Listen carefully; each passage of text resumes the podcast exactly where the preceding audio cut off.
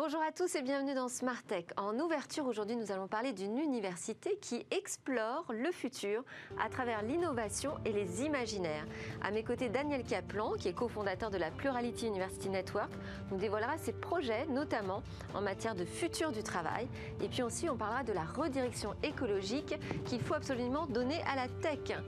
Ensuite, au cœur de cette émission, nous parlerons de l'industrie 4.0, déjà avec des spécialistes et des consultants, des, spécialistes qui nous parleront surtout des technologies clés pour euh, cette industrie du futur, et puis de la manière dont on peut reconquérir ce terrain en France, renouveler l'emploi, faire sauter les verrous. Ce sera après la présentation de News par Victoire Sicora, et puis on fera un tour au Luxembourg avant de découvrir les progrès réalisés en matière d'holographie. L'holographie, vous savez, ce sont ces projection parfois de nous-mêmes animées en 3D et hyper réalistes qu'on appelle les hologrammes.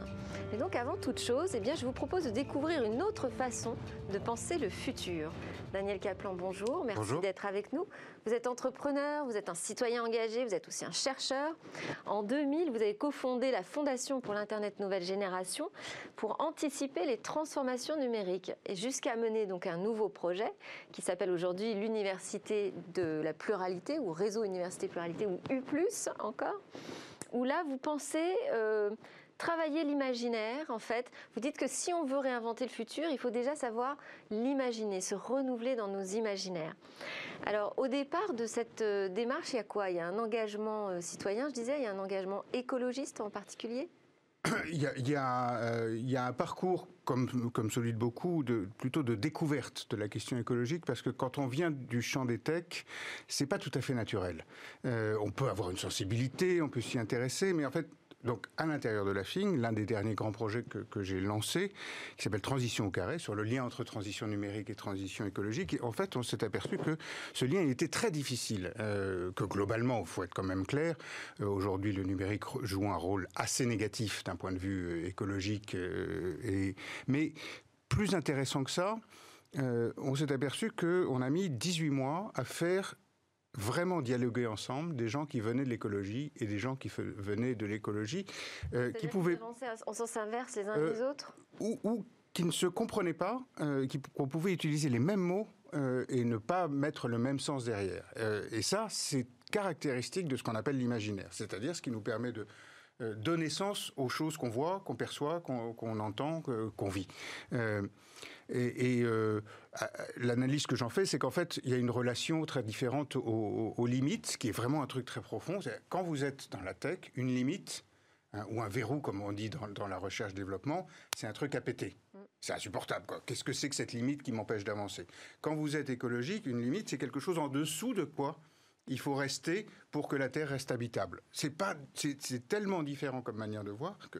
Et donc, on s'est dit, si on veut qu'il se produise une transformation, notamment sur la grande question effectivement de notre époque, qui est écologiste, ça ne peut passer que par la question des imaginaires. alors, qui travaille sur ces imaginaires dans cette université? Alors, attention au, mot université. Euh, pour des gens de la tech, euh, quand même, il faut voir que ce, nom d'université de la pluralité, c'est d'abord une, allusion ironique à l'université de la singularité qui existe dans la Silicon Valley et qui est, euh, au-delà du mot singularité, qui vient plutôt de la science-fiction d'abord, euh, qui est la promotrice de l'idée que la tech va venir résoudre tous les problèmes de l'humanité.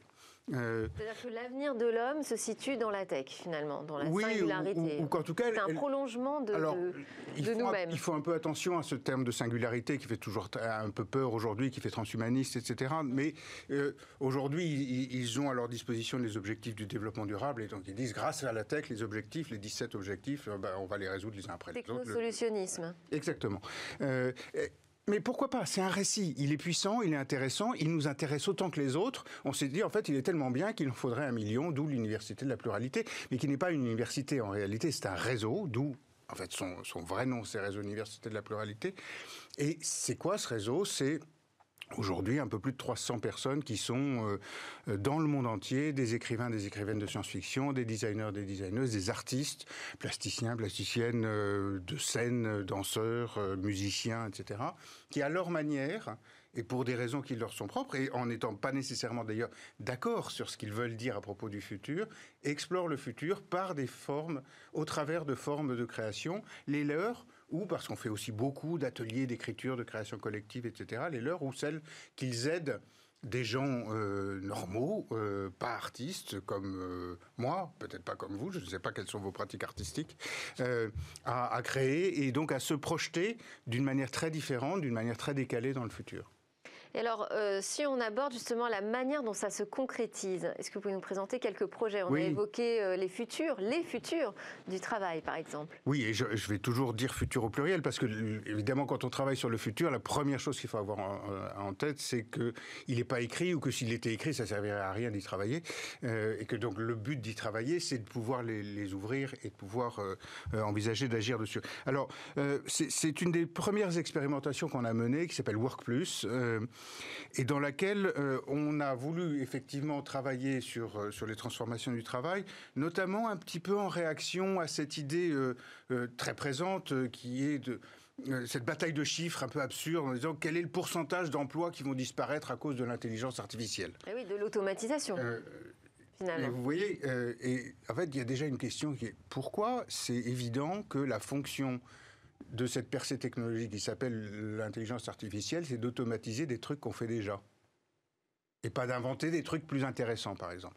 Ça, mais quand on manque d'imagination, c'est pas votre reproche, parce que c'est pas un reproche vis-à-vis de vous, c'est un reproche vis-à-vis de l'ensemble de l'industrie. J'ai fait exprès de le dire parce que ça montre qu'en fait, on construit euh, aujourd'hui des futurs un peu tout tracés à travers les technologies. Et vous, euh, ce que vous avez envie de faire, c'est de déconstruire tout ça et de dire finalement, on peut imaginer autre chose. Et donc, euh, en fait, on a d'abord demandé à un groupe ouvert, donc beaucoup de gens pouvaient participer, de nous ramener des morceaux euh, de fiction qui trouvaient dans des films, dans des vidéos, dans des jeux, dans des œuvres d'art, etc., euh, qui leur parlaient du futur du travail. Donc on a ramassé 150, on en a fait une sorte de petit jeu de cartes euh, qui nous a servi à la fois dans des groupes ouverts, mais aussi à l'intérieur d'entreprises, à faire réfléchir les gens au futur de leur organisation, de leur expérience personnelle ou de l'organisation du travail, du travail en général, mais en les mettant d'emblée dans le monde de la fiction. Donc en fait, ils devaient découvrir ces fragments de futur, ils devaient en, choisir un qu'ils devaient intégrer dans, la production d'une histoire. Donc ils étaient obligés d'amener des contraintes. Euh, et euh, on s'est aperçu que ça avait des, plusieurs, plusieurs fonctions incroyablement puissantes. D'abord, ça vous constitue un groupe comme ça. Euh, dans un, dans un, ils l'ont publié, donc je peux citer le nom. Vinci, en l'occurrence, euh, qui est un immense groupe dans lequel vous avez des gens qui sont sur des chantiers. Euh, des, je, fais ça pas parce que c'est bas dans la hiérarchie, mais parce que là, on avait quelqu'un qui creusait euh, des, des, lignes de métro. vous avez évidemment un siège avec des gens de siège qui ressemblent à tous les gens de siège. Vous avez des jeunes start-upers internes, etc. On avait tous ces gens-là dans, dans, dans, le groupe. En cinq minutes, ils arrivaient à, à se parler. Euh, et là, il n'y avait pas de recherche d'efficacité, par exemple, pour une boîte comme Vinci, dans, les travaux que vous menez. Euh, c'est vraiment de faire travailler l'imaginaire, l'intelligence collective, de donner un peu de créativité. Oui, euh, l'efficacité, elle, vient sur un sujet comme ça, elle vient forcément plus tard. La mm. question, c'est est-ce qu'on est capable de s'imaginer dans un monde qui sera très différent? Regardez un petit peu ce qu'on vient de vivre. on voit bien que maintenant, il faut qu'on se prépare à, à, des choses que aucune forme d'anticipation ne nous permet, auquel, aucune forme d'anticipation ne nous permet de nous préparer entièrement, en tout cas. Euh, et donc, il faut être capable de, se raconter vraiment des, mondes complètement différents. Euh, un jour, ça devient efficace, euh, ça. Mais évidemment, ça ne sert pas à, produire des, recettes. Ça sert à, se questionner, et notamment à se questionner peut-être sur le, lien entre l'évolution des technologies, c'est vrai, l'évolution de notre rôle en tant qu'entreprise dans une société qui va changer et dont les attentes vis-à-vis des entreprises sont en train de changer très fort, et puis l'évolution de ce qu'on propose aux gens qui bossent avec nous. La place de l'homme euh, aussi dans, cette société. Absolument. Euh, et donc, euh, par exemple, ce groupe-là a été capable de produire, ça existe, on le trouve en ligne, on en a fait des petites BD, a été capable de produire des histoires de l'entreprise en 2000, 2050 qui étaient très intéressantes parce que à la fois on sentait bien que l'entreprise avait réussi à, réinventer des éléments de son métier. Par exemple, euh, Vinci gère des concessions euh, d'autoroutes euh, avec des péages, tout ça. Évidemment, si la voiture est un peu challengée dans les décennies à venir, c'est compliqué. Et donc, c'était un endroit où on organisait du convoi de covoiturage, etc. Mais dans la même BD, il y a des pratiques d'emploi et, et, de rémunération qui sont vraiment pas terrible. Et les gens ont raconté cette histoire en même temps et se reconnaissaient bien en disant, oh là là, mais là on est quand même pas géniaux comme personnage, mais bon, ben c'est la logique de l'histoire on la raconte, ça va nous obliger à réfléchir. Euh, cette, bande dessinée, on peut la retrouver sur le site du réseau Université Pluralité? On peut la retrouver sur le site du réseau Université de la Pluralité. On peut aussi le retrouver sur le site, euh, pour euh, quand même rendre ça à César, de, Léonard, qui est le, groupe, le, lieu d'innovation et de recherche du groupe Vinci. Merci beaucoup, Daniel Kaplan, cofondateur de Plurality University Network. On enchaîne avec les news de Victoire Sicora. Bonjour Delphine. Bonjour Victoire. Alors Twitter prend des mesures contre les conspirationnistes. Oui, c'est une décision euh, qui marque le début d'une nouvelle ère pour Twitter qui intensifie ses efforts dans la lutte contre les fake news et les contenus haineux. Ce sont 7000 comptes adeptes du, complotisme pardon, liés à la mouvance américaine QAnon qui ont été supprimés par Twitter ces derniers jours. Au total, ce sont 150 000 comptes qui pourraient être affectés par ces mesures. C'est une démarche qui s'inscrit euh, dans, dans, une stratégie beaucoup plus globale. Hein. En effet, en mars, Twitter avait déjà revu ses politiques sur les contenus falsifiés et avait mis en place des labels. C'est sans mentionner le signalement de deux tweets de Donald Trump en mai. Côté business, on a Slack qui porte plainte contre Microsoft auprès de la Commission européenne. Oui, Slack accuse Microsoft de pratiques anticoncurrentielles et notamment de vouloir profiter de sa part de marché au travers d'Office pour éliminer ses concurrents de manière contraire aux droits européens. C'est sur l'outil Teams que ça coince en particulier. Et oui, car Microsoft a lié son produit Teams qui cartonne à sa suite Office. Slack demande tout simplement que Teams soit vendu séparément. Un nouveau brevet vient d'être déposé par Apple sur l'Apple Glass. Cela fait déjà plusieurs années qu'Apple travaille sur ses lunettes connectées, les Apple Glass qui pourraient être d'ailleurs commercialisées en 2021. Des informations fuitent régulièrement, comme la possibilité par exemple de verrouiller un iPhone ou un iPad avec les Apple Glass. Mais cette fois-ci, selon Mac Rumors, on parlerait même d'un brevet qui, permettrait pardon, à ces lunettes de transformer n'importe quelle surface en écran tactile, une innovation qui serait rendue possible par les capteurs LIDARs. Alors, on va parler justement d'intelligence artificielle et d'entraînement d'algorithmes. Le simulateur WW pourrait permettre de modérer le réseau de Facebook. Et si des robots capables d'interagir entre eux pouvaient détecter automatiquement les comportements nuisibles sur Facebook C'est le projet innovant du FAIR, la branche spécialisée IA de Facebook. Cette copie de Facebook, le simulateur WW, permettrait d'entraîner des algorithmes qui pourraient à terme être proposés par Facebook à d'autres plateformes.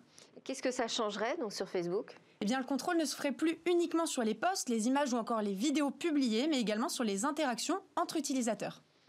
On pourrait détecter la maladie de Huntington dès le stade embryonnaire. Alors oui, la maladie de Huntington, euh, c'est cette maladie neurologique génétique qui se développe normalement à l'âge adulte par des troubles psychiatriques cognitifs et moteurs. Une nouvelle étude menée par des, par, euh, parue dans Science pardon, montre que les embryons humains porteurs de la maladie de Huntington auraient déjà des anomalies cérébrales. Qu'est-ce que ça permet d'apprendre sur cette maladie? Eh bien que le cerveau met très tôt en place des mécanismes de compensation afin de retarder le déclenchement de la maladie.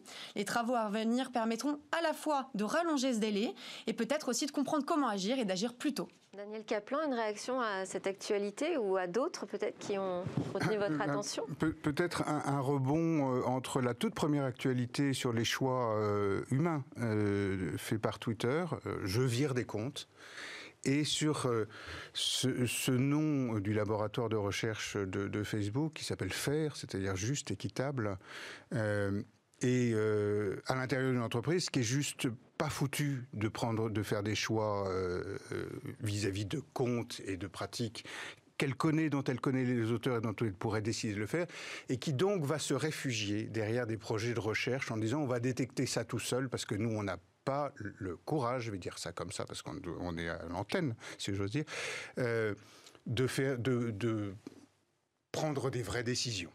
Voilà. Et ça, c'est le contraire de faire. Dans les deux sens du terme. un laboratoire de recherche qui, produit des choses extraordinaires en matière algorithmique. Bien sûr, ce sont des bons. La, personne n'a dit que, ces entreprises étaient peuplées d'imbéciles, évidemment, euh, et en particulier du côté de la recherche en, IA de, Facebook. Euh, mais d'abord, c'est fait sur ces, données dont on connaît les conditions euh, de collecte euh, et qui sont cette espèce d'actifs euh, non partagés. Les algorithmes peuvent l'être, mais pas les, pas les données. donc on a déjà ce premier problème que cette collecte n'est pas faire, n'est pas juste. et ensuite, à nouveau, dis-moi qui te finance, je te dirai ce que tu vas produire. et en l'occurrence, cette entreprise n'est pas une entreprise éthique. Merci beaucoup Daniel Kaplan de University Plurality Network. Merci Victor Sicora pour ces news. C'est le moment de faire venir nos autres spécialistes pour parler de l'industrie du futur.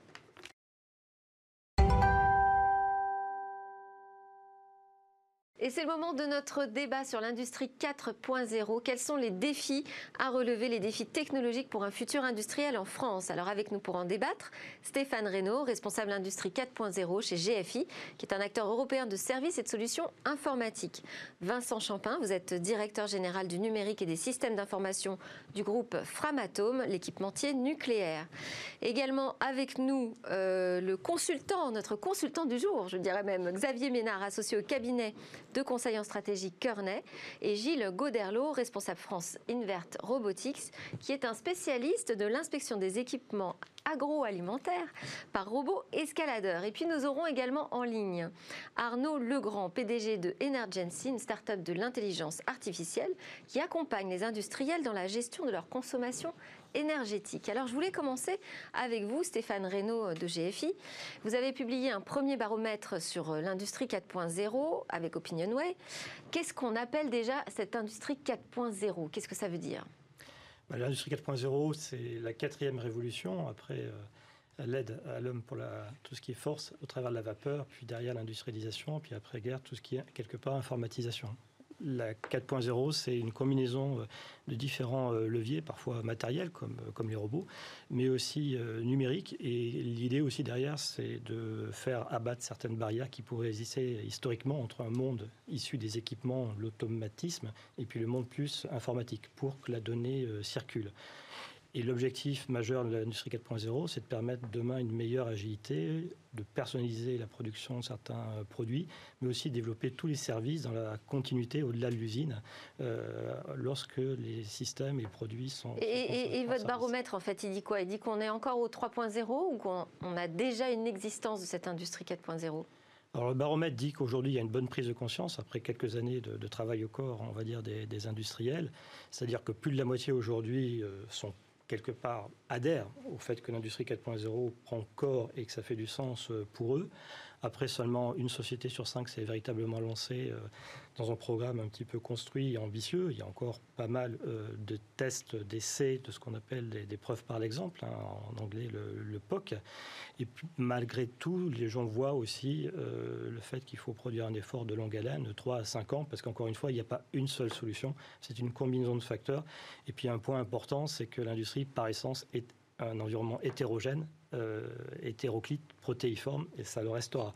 Donc c'est jamais évident de mettre en place. Il y a une euh, réflexion en tout cas qui est engagée, et des premières technologies qui sont expérimentées.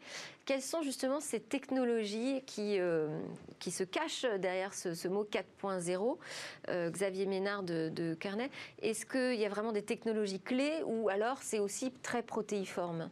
Alors, c'est effectivement très protéiforme, mais il y a quand même des technologies qui sont plus particulièrement des marqueurs de, cette quatrième révolution industrielle. Euh, on peut nommer en particulier euh, euh, l'Internet des objets, donc le fait de pouvoir connecter à la fois les équipements, mais aussi les produits et les hommes. Et ça, dans le monde industriel, c'est très important, ça permet beaucoup de choses. On peut noter aussi. Interconnecter en fait les, chaînes de fabrication, les robots qui sont sur ces chaînes, avec les hommes et la manutention qui sont dans les usines. Et avec les produits qui sont fabriqués, euh, le cas échéant. Et, tout ça, donc, pour, pour capter de la donnée euh, qui ensuite euh, doit être utilisée. Et aujourd'hui, on considère qu'il y a à peu près 20% des équipements qui sont connectés, quelque chose comme ça, pas, pas plus. Donc, il y a encore, on voit qu'il y a encore beaucoup, beaucoup de chemin à faire et que euh, dans cette donnée qui est collectée, euh, uniquement euh, environ 30% de cette donnée est utilisée. Et donc là, on a besoin de moyens pour l'utiliser. C'est tout ce qui est analytics, c'est tout ce qui est intelligence artificielle qui donne les moyens pour traiter toute cette donnée massive. après, les autres marqueurs technologiques, c'est naturellement la robotique et la robotique avancée, la robotique collaborative, donc, tout ce qui fait euh, sortir le robot de sa cage, euh, quelque part, et qui permet euh, du coup d'en avoir une utilisation beaucoup plus versatile. aussi la 5G, peut-être les réseaux qui permettent de faire communiquer justement, alors, la, la, 5G, le cloud sont toutes des technologies qui quelque part sont en support de tout ça. La 5G est absolument nécessaire pour l'IoT, avec les réseaux basse fréquence pour pouvoir connecter tous ces objets de façon instantanée.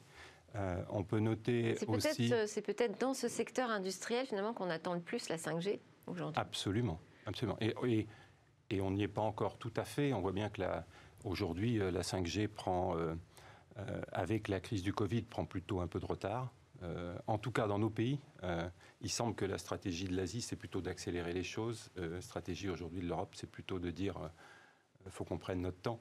En même temps, toutes les technologies ne sont pas encore complètement disponibles pour une utilisation industrielle. Vincent Champin de Framatome, est-ce qu'il y a des projets déjà d'industrie du futur dans votre groupe? Bonjour, bah, le futur, en fait, nous on vit dedans, on planifie, on prépare des nouveaux modèles à 10, 20, 50 ans. Donc évidemment, ce qu'on fait par exemple, ça va être des doubles numériques euh, d'équipements nucléaires pour améliorer la performance. Alors juste pour euh, expliquer un peu, les jumeaux numériques, en fait, c'est ce qu'on reproduit en réalité virtuelle euh, un équipement, une centrale, c'est ça? Pour la tester avant de la fabriquer, par exemple? Alors c'est en fait, on va faire un double numérique de la centrale pour son design, pour son exploitation et pour son démantèlement. Et l'intérêt, ça va, ça va être d'avoir des équipements qui soient plus sûrs, des équipements qui soient plus performants et aussi de pouvoir intervenir en cas de crise et de problème euh, et de savoir ce qui se passe à l'intérieur, même quand on ne peut pas y être physiquement. Donc là, la technologie mise en œuvre pour vous, c'est la réalité virtuelle? C'est en fait la modélisation numérique, qui est un domaine dans lequel on, est historiquement euh, très fort. Les plus gros calculateurs, ils ont été faits notamment pour accompagner le développement du nucléaire. Et c'est aussi d'autres technologies comme la réalité virtuelle, et vraiment un mélange entre de, l'ingénierie de, de, très très très haut niveau euh, et puis des technologies nouvelles pour certaines et euh, plus anciennes mais qui évoluent pour d'autres. Euh, Gilles Goderlo, je rappelle donc votre entreprise, elle est spécialisée dans la fourniture de robots hein, mhm, pour, pour l'industrie. En fait, l'industrie, elle a quand même toujours acheté des robots, c'est pas quelque chose de nouveau. Qu'est-ce qui a changé? Ce sont les applications. En quoi on, est plus 4.0 Ce sont les applications, en fait. Aujourd'hui, il y a un certain nombre de méthodologies qui étaient employées par le passé, qui étaient plutôt d'ordre manuel, ou avec des technologies relativement simples, euh, font appel à la robotique. Et, la robotique permet à la fois euh, une itération des procédures, euh, une récurrence des de la, de la, et la continuité des informations et la transmission des informations pour pouvoir faire de la maintenance prédictive et de la maintenance curative éventuellement. Donc ce sont des robots qui génèrent des données Tout à fait. Des données qui me permettent d'être plus proactif Exactement. Et d'être plus en amont sur la, gestion, la gestion des équipements euh, dont certains dans l'industrie agroalimentaire sont, euh, sont plutôt des équipements qui, génèrent des marges, des marges opérationnelles relativement faibles. Et donc, il faut pouvoir utiliser les technologies pour pouvoir réduire les coûts d'exploitation, tout simplement. Et ces robots, ils aident aussi euh, les humains à travailler. On parlait de robots collaboratifs tout à l'heure.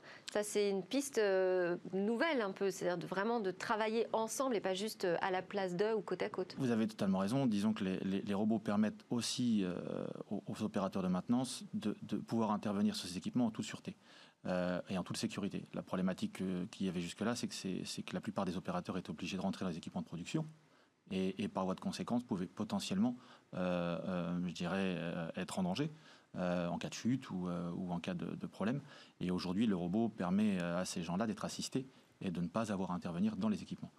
On parlait tout à l'heure de l'agroalimentaire, mais on intervient aussi maintenant en pétrochimie et, en aéronautique, où on compense un peu ces opérateurs qui sont amenés, lorsque les avions sont en stand-by en attente de, vol, de pouvoir inspecter les carlingues, de, les fuselages. mais est-ce qu'il y a vraiment des interactions? Parce que là, là ce que vous me dites, c'est finalement, ils vont faire des choses que les autres ne feront plus. Mais est-ce qu'il y a des interactions? Est-ce qu'on voit arriver des interactions dans l'industrie du futur entre l'homme et la machine? Bah oui, puisqu'en fait, euh, en fait aujourd'hui, aujourd'hui, on compense euh, ce que les hommes ne peuvent pas faire.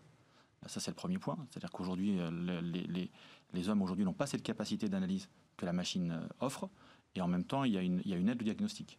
Donc on est sur sur, sur Et ça passe par quoi? C'est de l'équipement mobile tout à fait, c'est l'équipement mobile. Imaginez-vous euh, Wally. Donc la machine envoie des informations sur, euh, je sais pas, une mmh. tablette par exemple. Imaginez-vous Wally et puis derrière l'opérateur qui est sur un écran de, visualisation.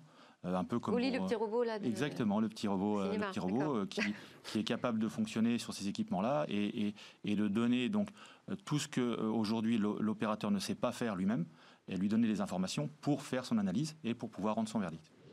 Alors on va donner la parole à Arnaud Legrand qui est euh, connecté en visio avec nous. Bonjour. d'Energency. Bonjour. Alors, euh, vous diriez qu'on en est où, vous, sur euh, la data et l'intelligence artificielle euh, en termes d'utilisation dans l'industrie? Alors, c'est très varié, ça dépend des secteurs dans lesquels on travaille. Il y en a pour qui on est plutôt dans le 0.4 le 4.0, pour reprendre la, formule de certains de mes clients. globalement, il y a des secteurs qui, vont très loin, par exemple l'automobile, les matériaux, la chimie. Alors, c'est forcément lié sur notre sujet d'économie d'énergie à des grosses factures énergétiques. Euh, parce que notre métier, c'est de faire un logiciel qui analyse les données dans l'usine qui sont disponibles pour les transformer en gisement d'économie d'énergie.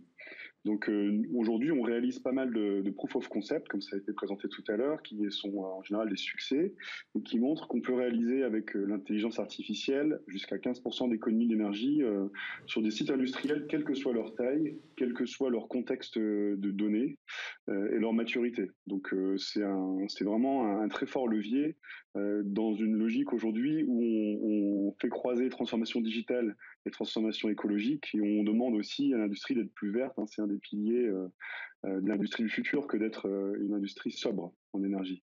Oui, on trouve vraiment cette démarche de transformation plus éco-responsable dans l'industrie? Oui, un gros changement de paradigme. On observe en fait, notamment chez beaucoup de patrons de grands groupes, euh, des annonces pour devenir neutre en carbone à horizon 2030, 2040, 2050. Et ça a un impact parce qu'on voit vraiment la demande sur nos technologies exploser on se rend compte que l'intelligence artificielle, c'est un levier, c'est pas une menace. Ça permet vraiment de, se transformer. Et aujourd'hui, euh, la plupart des grands groupes euh, y vont pour, euh, ces sujets.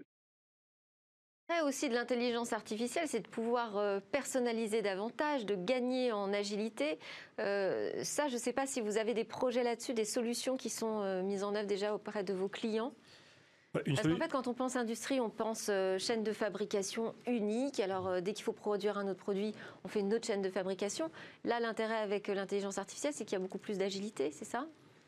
Alors, l'application stricto sensu de l'intelligence artificielle, parfois, elle est assez localisée, focalisée. Je prends un exemple, par exemple, sur tout ce qui est contrôle visuel, qui est une activité euh, par essence euh, importante au sein de l'industrie, d'aspect, euh, mais aussi de bon montage, euh, autant d'éléments qui peuvent utiliser maintenant mieux l'intelligence artificielle dans le sens on traite une image et on en tire des informations. Et donc ça, ça signifie qu'aujourd'hui, on peut aussi démocratiser ce type de, contrôle. Et là, c'est aussi un élément important pour assister euh, les personnes euh, dans leur travail, parce que parfois même certaines opérations sont faites manuellement, visuellement. Euh, donc là, c'est un bon exemple où l'intelligence artificielle peut trouver un usage assez pragmatique, hein, qui correspond toujours aussi chez les industriels à un contexte et à des, des éléments qu'ils souhaitent rechercher moi, je crois peu à l'application de l'intelligence artificielle comme ça, comme un bloc, comme un ensemble, euh, qui va prendre tous les éléments d'une usine et puis après, comme ça, spontanément trouver une solution. Il faut d'abord avoir en tête euh, les questions qu'on souhaite adresser. Problème, et, derrière, euh, ça, Xavier bien Ménard. Dans le conseil en stratégie, vous connaissez bien cette, oui, absolument. cette et sur, démarche sur, sur, votre... la personnalisation euh, qui peut être apportée par l'IA. Oui, alors. Euh, je pense que ce qu'il est important d'avoir en tête, c'est que la personnalisation, elle nécessite la combinaison des technologies. C'est pas simplement euh, l'IA. Euh, elle va, par exemple, euh, nécessiter la mise en œuvre de technologies dont on n'a pas encore parlé, comme l'impression 3D oui. ou la robotique, qui, qui, permet, étant connecté en temps réel, effectivement, d'aller de, de, vers des processus de personnalisation qui sont à la fois efficients et efficaces. Euh, donc, qui, qui, permettent de, de, de, produire également euh, pas cher et de, et de s'éloigner quelque part des économiques habituelles de la production de masse. Alors en plus, euh, l'industrie, c'est quand même quelque chose de lourd, d'onéreux, qui n'est pas facile à bouger. Euh, là, on leur dit d'un seul coup, il va falloir investir non pas dans une techno, mais dans plein de technologies. Est-ce qu'ils sont prêts à faire cet investissement, Xavier Ménard? Alors, c'est une des vraies difficultés, c'est-à-dire qu'on ne part pas d'une page blanche. Oui. Euh, hein, il s'agit de transformer euh, les modes de, Et on de parle fabrication même d'une industrie qui va de moins en moins bien. Alors, enfin, qui va de moins en moins bien, qui, qui se transforme. Donc, euh, donc l'industrie d'hier va de moins en moins bien. Euh, l'industrie qui euh, évolue vers justement de la personnalisation, de la réactivité, de l'agilité. On a vu, enfin, la crise du la crise du Covid nous a bien montré que il fallait être capable de s'adapter très très rapidement. Et là, les technologies de l'industrie 4.0 sont un, véritable, véritable atout. Et ça peut être aussi un levier de transformation, cette technologie, mais ça peut être aussi un moyen de redevenir un fleuron, peut-être en France. Vincent Champin, J'imagine que vous voyez beaucoup passer de vendeurs de chimères aussi, non? Vous êtes dans un grand groupe industriel, on doit vous vendre plein de rêves technologiques. Alors il y en a, et c'est vrai que dans notre métier, on ne peut pas se permettre ça. On est dans ce qu'on appelle l'industrie critique, c'est-à-dire qu'une industrie où la moindre erreur peut coûter des dizaines, voire des centaines de milliards. Euh, Alors comment on fait quand on doit à la fois bouger vite, mmh. euh, aller sur des nouveaux terrains qui ne sont pas encore explorés et en même temps être très prudent? Alors première chose déjà, c'est faire les choses en vrai en vrai, ça veut dire qu'on va investir un demi-milliard dans les années qui viennent dans le digital, mais qu'on va trouver en générant autant d'économies dans nos process industriels et dans notre DSI pour financer ce nouveau développement. Et le deuxième point, c'est que la différence entre un, leader digital euh, et un acteur de niche, c'est que le leader digital, il connaît l'ensemble de la boîte à outils. C'est-à-dire qu'il ne va pas arriver avec un problème en disant c'est l'intelligence artificielle. Et comme disait Mark Twain, quand votre seul outil est un marteau, tous les problèmes ressemblent à des clous. Il va arriver vers un problème en ayant des ingénieurs, en, appliquant la meilleure technologie par rapport à un cas de figure. Dans certains cas, ça va être l'intelligence artificielle. Dans d'autres cas, ça va être le calcul numérique intensif. Et dans d'autres cas, ça va être des méthodes d'excellence opérationnelle, lean, ou euh, amélioration des process qui vont faire deux tiers de la performance et l'outil numérique qui va juste permettre de, de figer ce gain de performance pour être sûr qu'il se répète dans le temps. Une des clés, c'est en fait d'avoir des solutions technologiques qui travaillent de manière très étroite avec les métiers. Bah, c'est-à-dire qu'il faut que la technologie soit euh, l'outil et pas le maître. C'est-à-dire quand on se dit je veux faire de l'intelligence artificielle à tout prix et c'est open bar sur les finances, en général ça ne se termine pas très bien, sauf peut-être pour les fournisseurs. Quand votre objectif c'est de faire de la performance avec une culture d'ingénieur, performance d'abord avec des outils, là vous pouvez faire des choses extraordinaires. Gilles Goderlo, quel frein voyez-vous aujourd'hui à l'adoption euh, de nouvelles solutions et notamment par exemple de robots? C'est la capacité des, sites à s'adapter, des sites industriels à s'adapter. Euh, il y a, À cause de quoi? D'un problème économique ou d'un problème culturel? Culturel et économique, les deux. Les deux. C'est-à-dire qu'il y, y, a des vrais. Non, mais c'est pas c'est pas insurmontable. Le souci, c'est qu'on a on a une prise de conscience à très haut niveau euh, des directions industrielles, euh, des directions générales, euh, de ces nécessaires changements. C'est plus compliqué dans le day-to-day de la personne qui opère les systèmes ou les machines sur site. Il y a effectivement une prise de conscience, les choses s'améliorent, mais ça prend du temps. Et ensuite, vous, vous, le disiez fort bien, il y a un problème de budget et il faut savoir sur quoi allouer ces budgets et vers quelle direction prendre, vers quelle direction prendre sachant qu'on a de plus en plus de groupes qui sont concentrés, c'est assez compliqué de pouvoir avoir cette descente verticale de l'information et des prises de décision. C'est-à-dire c'est long? C'est long. Un long voire très long. Décisionnel. Euh, Stéphane Reynaud, est-ce que euh, ça prend du temps d'opérer cette transformation? Vous évoquiez tout à l'heure 3 à 5 ans. C'est quoi? C'est en moyenne combien de temps ça prend pour se transformer ou c'est combien de temps se donne l'industrie pour se transformer? Je pense que 3 à 5 ans, c'est la durée minimale hein, pour une transformation en profondeur. L'industrie 4.0, on dit souvent c'est une révolution, mais c'est une révolution douce euh, et qui va se faire euh, dans la durée. Et on le dit tous autour de la table, c'est un faisceau euh, d'outils peut-être qui trouvent une rencontre avec des cas d'usage au sein euh, de chacun euh, des clients. Et au sein de chacun de ces clients, il faut arriver à structurer quelque part et à consolider euh, ses besoins, de sorte à ce qu'il y ait une rencontre entre cette demande qui prend forme et l'offre. Et comment on les aide justement à formuler leurs besoins? Parce que parfois, on ne se rend pas compte forcément de, de, quoi on a besoin pour changer. On en parlait en ouverture avec mmh. Daniel Kaplan. Il faut être capable déjà de l'imaginer, son propre futur. Alors, souvent, avec euh, la première étape, c'est une entreprise, euh, il y a certes le futur, et je pense que Framatom est un bon exemple, parce que c'est une entreprise qui a une image assez claire du futur, parce que c'est un temps très long et une logique très programmatique. Euh, maintenant, les autres industriels, eux, sont plus dans une certaine incertitude, vont devoir demain, quelque part, diversifier leur site, en réduire la taille, combiner les activités de production et de réparation, et, c'est là aussi où l'industrie 4.0 fait du sens, parce qu'on l'a vu aussi durant la phase euh, de confinement.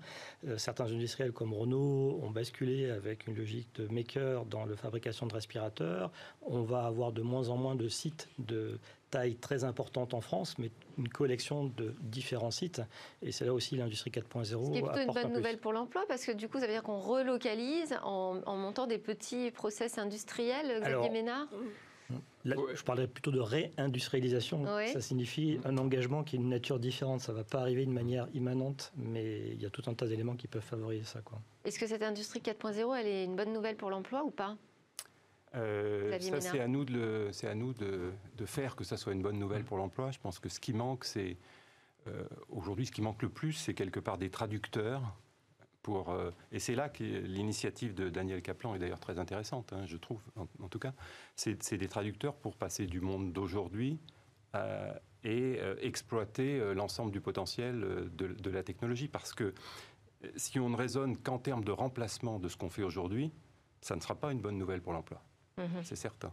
Et il faut arriver à inventer les, les, les moyens qui permettent de servir des besoins qui sont aujourd'hui pas forcément exprimés autour de la personnalisation, comme on a dit tout à l'heure, et plein d'autres dimensions. Arnaud Legrand d'Energency, vous êtes toujours connecté avec nous. Euh, quelles sont selon vous les conditions pour que ça réussisse, pour que ça marche, cette transformation industrielle? Euh, alors déjà, je pense qu'il ne faut pas euh, préconiser à l'industriel de refaire son usine de zéro. Ça, c'est euh, pas possible, comme ça a été exprimé. faire avec l'existant et effectivement l'optimiser, c'est un super levier aujourd'hui avec, nos technologies. On arrive à obtenir des résultats en quelques mois, donc des ROI, des retours sur investissement qui sont en général de, 6 mois à un an. Et donc, ça prouve que le 4.0, c'est accessible pour tous les industriels. C'est pas effectivement un outil euh, ou des technologies élitistes réservées euh, à une poignée d'élus. Donc, déjà, ça, c'est important. On n'est pas obligé d'installer massivement des capteurs pour tirer de la valeur des données existantes dans l'usine. Il y en a beaucoup. Elles existent, elles ont du sens. Et en fait, ça doit plutôt être une bonne nouvelle et ça doit rassurer les industriels qui voudraient se lancer. Euh, il faut bien se rendre compte qu'un opérateur aujourd'hui sur sa machine, il n'a pas le temps d'aller euh, sur un tableur et aujourd'hui c'est le principal outil euh, qu'il utilise pour faire de l'analyse de données. Donc aujourd'hui, lui donner des outils qui vont lui préconiser des actions à mettre en œuvre si possible, rapides, où il peut faire des gains substantiels, je pense que c'est vraiment une belle opportunité. On voit que chez tous les industriels, ça fonctionne. On n'est pas obligé de repartir de zéro. Euh, en même temps, j'imagine que quand il y a une nouvelle usine qui est en cours de construction, ou en tout cas en conception, euh, ça peut être quand même un moyen de passer à une transformation sur un nouveau site de production. Oui, euh, alors les usines, qu'elles soient anciennes ou neuves, ont besoin de toute façon de trouver leur, régime de croisière, leur, régime nominal. Et, et quelles qu'elles soient anciennes ou neuves, on voit toujours, nous, de la variabilité dans la performance. Donc justement, l'intérêt de l'intelligence artificielle, c'est justement de participer au jumeau numérique sur cet euh, aspect énergie et de proposer en fait aux opérateurs sur leur poste de travail de reproduire les meilleures conditions de production. Donc on n'est pas loin effectivement du lean management, euh, de l'excellence opérationnelle, et justement montrer à l'opérateur qui peut toujours euh, progresser et se rapprocher d'un idéal, en général, c'est stimulant, ça crée de l'émulation et ça évite euh, effectivement de, subir sa facture d'énergie plusieurs, euh, plusieurs semaines après quand on reçoit l'addition. Est-ce que ça veut dire aussi qu'on va changer de type d'emploi dans l'industrie, euh, sur les chaînes de production? Ah bah, Clairement. Il va y avoir un travail à faire sur la formation, sur Alors, le premier travail. Monter en compétence sur la data, par exemple? Eh ben, Vous l'évoquiez tout à l'heure, en fait, c'est en fait autour de l'interface homme-machine. Vincent Champin? Par exemple, il y a des tas d'accidents d'avion qui arrivent avec une bonne technologie, euh, des bonnes analyses. Simplement, vous avez un pilote qui reçoit plein de signaux, qui a peut-être mal dormi la nuit, qui est dans des conditions de stress, et là, on a un accident. Et donc, il y a un travail énorme qui est fait, et notamment dans le nucléaire, pour assurer que, évidemment, on ait des bons systèmes et des analyses correctes, ça c'est le cœur de métier, mais aussi que la personne qui va devoir prendre les décisions ultimes, notamment dans les industries soit correctement informé et puisse absorber l'information qu'on vous donne. Parce que si vous avez beaucoup d'informations toutes très intelligentes, mais que la décision est mauvaise, on ne va pas très très loin. Donc le premier changement, en fait, c'est l'introduction, le développement du design et de l'ergonomie dans le domaine euh, industriel. Et bon, allez vous promener dans une usine, enfin, vous le faites régulièrement, j'en suis sûr. Moi, j'aime bien ça, bah, vous verrez que l'expérience euh, Apple, vous en êtes assez loin. Hein. Vous avez des écrans de contrôle, il y a du rouge, il y a du vert, il y a des formes carrées. Il y a un vrai travail euh, qui est, sur lesquels sont en avance le domaine du nucléaire, de l'aéronautique, mais aussi de la santé, qui est fait pour faire que dans les cas où vous avez beaucoup de systèmes complexes, la personne puisse prendre les bonnes décisions avec les bonnes machines. Des signaux simples en fait. Il y a une technologie dont on n'a pas eu le temps de parler parce que là c'est la fin de notre débat, c'est aussi euh, la réalité augmentée qui permet de travailler sur cette formation et d'entraîner de, par exemple des, opérateurs sur des nouveaux euh, outils de fabrication. Merci beaucoup Arnaud Legrand d'avoir été connecté avec nous. Merci aussi à tous les quatre pour vos éclairages sur cette industrie 4.0 qui est en train de naître. On va passer tout de suite au Luxembourg. On fait un petit tour au Grand-Duché.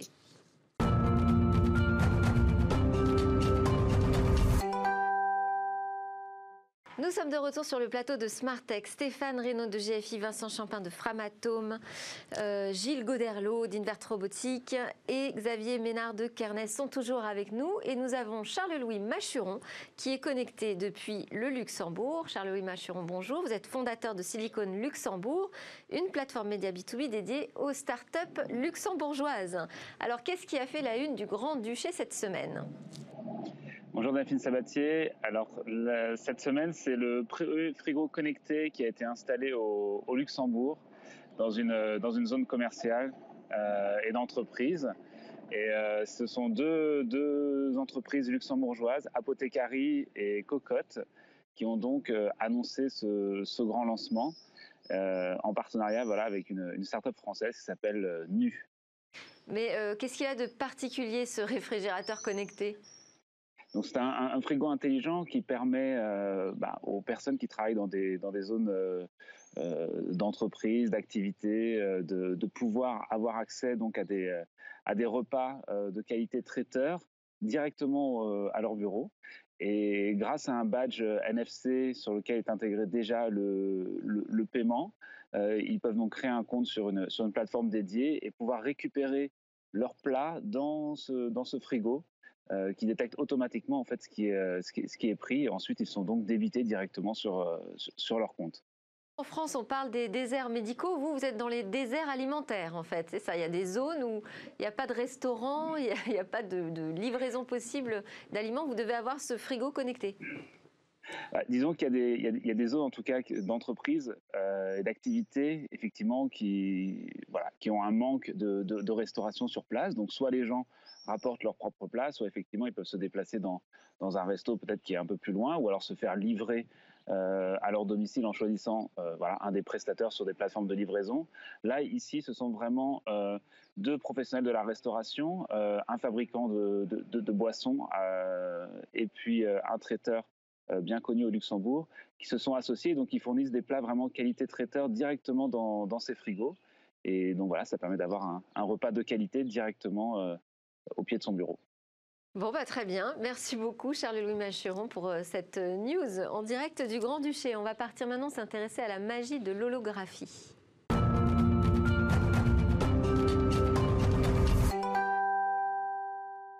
Et demain, pourra-t-on enfin se, télétransporter à travers des projections animées en 3D de nous-mêmes? Jusqu'ici, ce qu'on a pu voir en matière d'holographie était plutôt euh, des faux semblants, euh, parce que la techno est véritablement beaucoup plus complexe. Alors Antonin Gilles, je compte sur vous pour nous en dire davantage. Vous êtes ingénieur R&D en holographie à l'Institut de recherche technologique BICOM et vous êtes connecté avec nous depuis Rennes. Merci beaucoup. Vous confirmez qu'il y a les faux et les vrais hologrammes? Oui, tout à fait. Euh, alors euh, malheureusement, le terme holographie est souvent euh, utilisé un peu de manière abusive pour désigner un ensemble de technologies qui permettent de reproduire des images qui semblent flotter dans l'air. donc, dans le cas de, par exemple, des meetings politiques ou des concerts de, de chanteurs ou chanteuses qui sont décédés, il ne s'agit absolument pas d'holographie. Euh, il s'agit d'une autre technique qui s'appelle euh, le fantôme de Pepper et qui est une, technique qui est connue depuis à peu près la moitié du 19e siècle. Euh, et qui consiste simplement en fait à projeter une image 2D sur un support semi-transparent. Qu'est-ce que ça peut apporter de plus, la vraie holographie, si c'est plus complexe à mettre en œuvre? Quel est l'intérêt? Alors l'intérêt, c'est que dans le cas du fantôme de Pepper, l'image qui est affichée est une image qui est plate, qui est une image 2D, euh, sans avoir, enfin, il n'y a absolument pas d'effet de, profondeur, si vous voulez, euh, avec euh, cette technique. Alors que l'holographie, c'est réellement un procédé qui permet de fournir une illusion du relief qui est à la fois naturelle et réaliste, puisqu'en fait, on vient enregistrer puis reproduire la totalité de l'onde lumineuse qui est issue d'une scène ou d'un objet donné. Donc l'holographie, en fait, permet de fournir l'illusion à l'observateur que l'objet est physiquement présent devant lui. Et ça, aujourd'hui, on sait le faire. Déjà, on peut projeter vraiment des objets en holographie? Oui, alors on, sait le faire. La technique euh, euh, marche. Euh, elle est, en fait, c'est une, technique qui, est, qui existe depuis 1948, donc elle n'est pas toute nouvelle. simplement, historiquement, on était capable de, capturer des hologrammes uniquement de manière optique, donc en utilisant soit un support photosensible, soit un capteur numérique, comme un capteur CCD par exemple. Euh, aujourd'hui, avec euh, l'augmentation des puissances de calcul des ordinateurs, on est capable de les générer numériquement. Donc ça ouvre de nouvelles euh, perspectives d'application. Sur, quel type d'application vous travaillez aujourd'hui au Labo Bicom? Alors, à Bicom, on, s'intéresse particulièrement aux applications liées à la réalité augmentée et la réalité virtuelle. donc, on cherche réellement à remplacer les écrans 2D euh, euh, qui sont utilisés aujourd'hui dans les, casques de réalité virtuelle et réalité augmentée du marché par des écrans holographiques. Et, aujourd'hui, le frein technologique pour y arriver, c'est quoi? Alors, c'est la très grande quantité de données en fait qui est contenue dans un hologramme. Parce qu'en fait, un hologramme, pour créer l'illusion du relief, utilise en fait un motif de diffraction qui vient en fait changer la forme de l'onde lumineuse qui est incidente sur l'écran pour lui donner la forme euh, de l'onde lumineuse qui serait émise par une scène donnée. Euh, le problème, c'est que ce phénomène de diffraction impose en fait des limites physiques euh, concernant la taille des pixels. en fait, pour qu'il y ait diffraction de la lumière, il faut que les pixels, la taille des pixels soit de l'ordre de la longueur d'onde de la lumière visible. Donc, c'est-à-dire quelques centaines de nanomètres. Donc, si on souhaite avoir un hologramme d'une grande taille, il faut beaucoup, beaucoup, beaucoup de pixels. Donc, euh, à, titre d'exemple, hein, je vais prendre un exemple très concret. Si on veut créer un hologramme euh, de 10 cm par 10 cm qu'on puisse visualiser avec un angle de visualisation de 120 euh, degrés environ, on aura besoin de plus de 70 milliards de pixels. Donc, c'est 2000 fois plus que la 8K qui est utilisée aujourd'hui dans les écrans de télévision de dernière génération disponibles aujourd'hui. Heureusement, pour la réalité augmentée et la réalité virtuelle, on n'a pas besoin d'avoir des écrans de cette taille-là, puisque les écrans sont très proches euh, des yeux de l'utilisateur. Et donc, du coup, une résolution de 4K ou 8K est suffisante pour avoir une perception réaliste de la scène euh, euh, et, confortable du relief. Enfin, c'est pas tout de suite que je pourrais afficher votre hologramme comme ça face à moi sur, sur ce plateau. C'est bien dommage.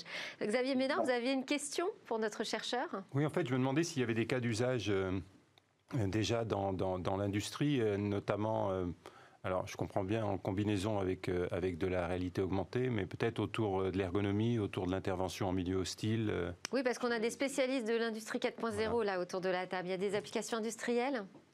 Absolument, oui. En fait, absolument. Les, les, les applications de l'holographie, en fait, pour la réalité augmentée, en tout cas, vont être les mêmes que, que celles de la réalité augmentée conventionnelle. Simplement, l'holographie va permettre d'avoir un, meilleur confort d'utilisation pour l'utilisateur. On va éviter en fait tous les problèmes d'inconfort visuel qui sont causés par les systèmes stéréoscopiques, euh, qui peuvent créer des maux de tête et des nausées chez l'utilisateur. Euh, avec l'holographie, on, va être capable d'utiliser ce type de lunettes euh, sur une, période de temps beaucoup plus longue, sans inconfort, sans maux de tête, sans nausées. Donc effectivement, les cas d'application, c'est vraiment tout, tout domaine d'application qui a besoin d'avoir une perception du relief euh, naturel et réaliste. Donc, effectivement, l'industrie 4.0, mais également euh, la, médecine euh, augmentée, le, les systèmes de téléconférence ou de téléprésence, ou encore tout simplement les systèmes d'affichage tête haute dans les avions ou dans les voitures. Merci beaucoup Antonin Gilles de Bicom et puis merci à tous euh, d'avoir euh, participé à cette émission. C'est presque la fin, elle se termine par le lab Startup avec quatre jeunes pousses innovantes à découvrir. Et moi je vous dis à lundi pour de nouvelles discussions sur la tech. En attendant, je vous souhaite un excellent week-end.